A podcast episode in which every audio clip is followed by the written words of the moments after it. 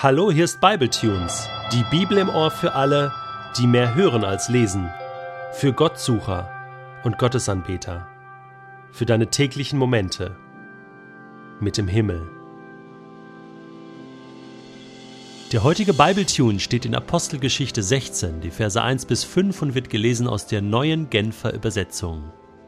Paulus kam auch wieder nach Derbe und nach Lystra. In Lystra lebte ein Jünger Jesu namens Timotheus. Seine Mutter, die ebenfalls an Jesus glaubte, war jüdischer Herkunft, während sein Vater Grieche war. Diesen Timotheus, über den die Christen von Lystra und Ikonion nur Gutes zu berichten wussten, wollte Paulus auf die weitere Reise mitnehmen. Deshalb holte er ihn zu sich und ließ ihn aus Rücksicht auf die Juden jener Gegend beschneiden, denn sie wussten alle, dass er einen griechischen Vater hatte. In allen Städten, durch die sie kamen, teilten Paulus und seine Begleiter den Christen die Beschlüsse mit, die die Apostel und die Ältesten von Jerusalem gefasst hatten, und forderten sie auf, diese Anforderungen zu befolgen. Das führte dazu, dass die Gemeinden im Glauben gefestigt wurden und dass die Zahl der Christen täglich zunahm. Nachdem sich also die Wege von Barnabas und Paulus endgültig getrennt hatten oder vorerst getrennt hatten, war Paulus natürlich auf der Suche nach einem neuen Mitarbeiter, nach einem neuen Kollegen und Freund, mit dem er durch das Dick und Dünn des Reiches Gottes gehen konnte. Und er wurde bald fündig. Timotheus. Nun beginnen die Geschichten mit Timotheus. Wir können nicht so viel über Timotheus sagen, denn von ihm selbst haben wir keinen Brief. Die Timotheus-Briefe, die beiden, die uns überliefert sind im Neuen Testament, sind ja von Paulus an Timotheus. Aber man kann aus der Apostelgeschichte und aus den Briefen doch einige Informationen entnehmen, wer Timotheus war und was er so gemacht hat, was seine Aufgaben waren. Er war später Gemeindeleiter in Ephesus, eine Gemeinde, die Paulus gegründet hatte. Und so waren die beiden ein Herz und eine Seele und gemeinsam unterwegs. Er war noch ein bisschen jünger als Paulus, wissen nicht genau wie alt, vielleicht war er zu dem Zeitpunkt so hm, 25, um die 30, vielleicht sogar noch jünger. Timotheus selbst ist ein Sonderfall. Er hat eine jüdische Mutter und einen griechischen Vater. Dadurch konnte er auf alle Fälle mehrere Sprachen sprechen, nämlich Hebräisch, Aramäisch und auch Griechisch. Und damit war er natürlich prädestiniert für den Einsatz in Kleinasien, wohin es nun gehen sollte. Aber die höchste Auszeichnung, die Timotheus besaß, war, dass er ein Jünger Jesu war. Höchste Auszeichnung. Das ist das Beste, was passieren kann. Und natürlich war das für Paulus die absolute Mindestvoraussetzung für einen Mitarbeiter, dass er ein Jünger von Jesus war. Wir können jetzt nur vermuten, warum er das war, also wie er zum Glauben an Jesus gefunden hatte. Wir lesen ja, dass die Mutter gläubig war, jüdischer Herkunft, glaubte auch an Jesus können dort annehmen, dass die Mutter das dem Timotheus also vermittelt hat? Bei dem Vater finden wir diesen Zusatz nicht, nur dass er griechischer Herkunft war.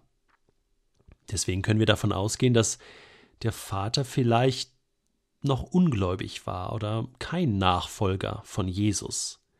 Eine interessante Familiensituation, in der viele Christen sich befinden.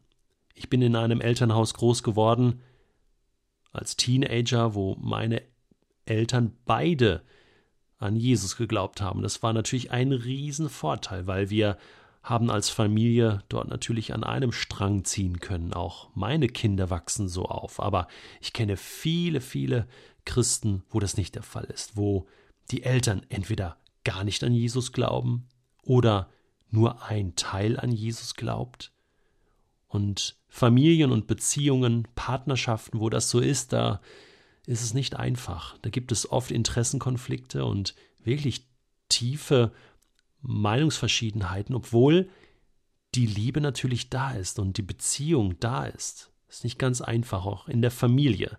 Timotheus musste schon von Kindesbeinen an mit diesem Konflikt leben. Aber das hat ihn nur charakterstark gemacht. Er wusste, was es heißt, an Jesus zu glauben, und er wusste auch, was es bedeutet, nicht an Jesus zu glauben. Das sah er an seinem eigenen Vater. Er war prädestiniert für den Missionseinsatz.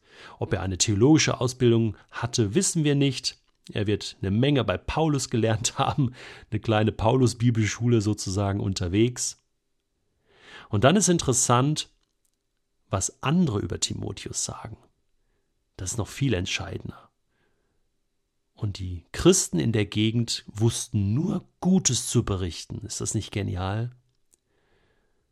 Wie nehmen andere Menschen dich wahr? Was sagen andere über dich?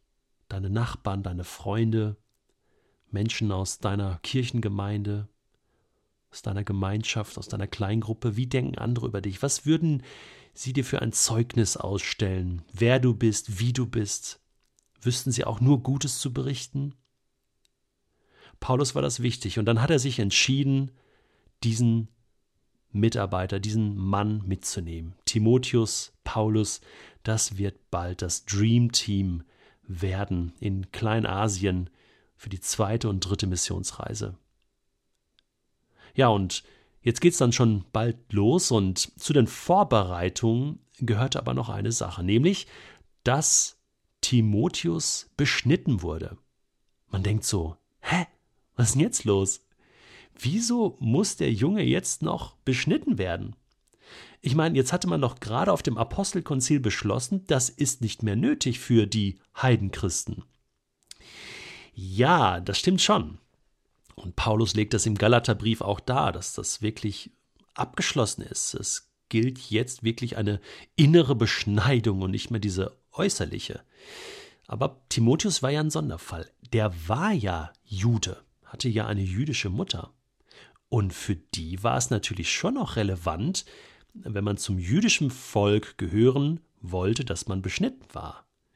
Jetzt war Timotheus so eine Mischung, deswegen ist das sicherlich so, so eine Grenzentscheidung gewesen. Aber ich denke, der Hauptgrund, warum Paulus das überhaupt hat machen lassen, ist ein ganz anderer. Er wollte Rücksicht nehmen auf die Juden jener Gegend. Aha, so wie er mal im ersten Korintherbrief schreibt, dass er dem Juden ein Juden, dem Griechen ein Grieche, den Freien ein Freier, dem Sklaven ein Sklave werden wollte, so wollte er Rücksicht nehmen auf die Juden jener Gegend, nicht aus Angst, sondern aus Respekt, weil er eine offene Tür haben wollte für das Evangelium, weil er sie erreichen wollte und nicht aufgrund einer Fehlentscheidung oder einer Nichtbeschneidung seines Mitarbeiters gleich alle Türen zuschlagen. Es war also eine weise Entscheidung, eine große Entscheidung, eine Entscheidung der Stärke. Denn das ist Stärke, wenn man, obwohl man theologisch eine andere Überzeugung hat, aus Liebe zum anderen es trotzdem auch mal anders machen kann. Ich habe dann überlegt, was wären so Beispiele aus meinem Leben oder auch aus deinem Leben, wo es eine ganz ähnliche Herausforderung zur Rücksichtnahme gegenüber Mitmenschen gibt? Ich meine, heute geht es vielleicht nicht mehr um das Thema Beschneidung, aber vielleicht aus Rücksichtnahme auf etwas zu verzichten. Ja, das kann Alkohol sein, das kann eine bestimmte Lebensart sein, oder andersrum, und ich möchte es gerade ein bisschen breiter stecken, etwas anzufangen aus Liebe zu anderen Menschen, bestimmtes Hobby zum Beispiel. Vielleicht möchtest du ja in deiner Umgebung Menschen aus einer anderen Kultur erreichen. Dann solltest du ein bisschen die Sprache können, wie man Hallo sagt und auf Wiedersehen und Danke und Bitte. Vielleicht solltest du Essensgewohnheiten kennen, andere Sitten und Gebräuche. Du solltest einfach aus Liebe lernen, Rücksicht zu nehmen und einzutauchen in diese Kultur. Nichts anderes haben Paulus und Timotheus damals gemacht. Und dann lebst du Acts. Ich wünsche dir, dass du dir von Gott zeigen lässt, wie du Menschen mit der liebevollen Rücksicht Gottes erreichen kannst.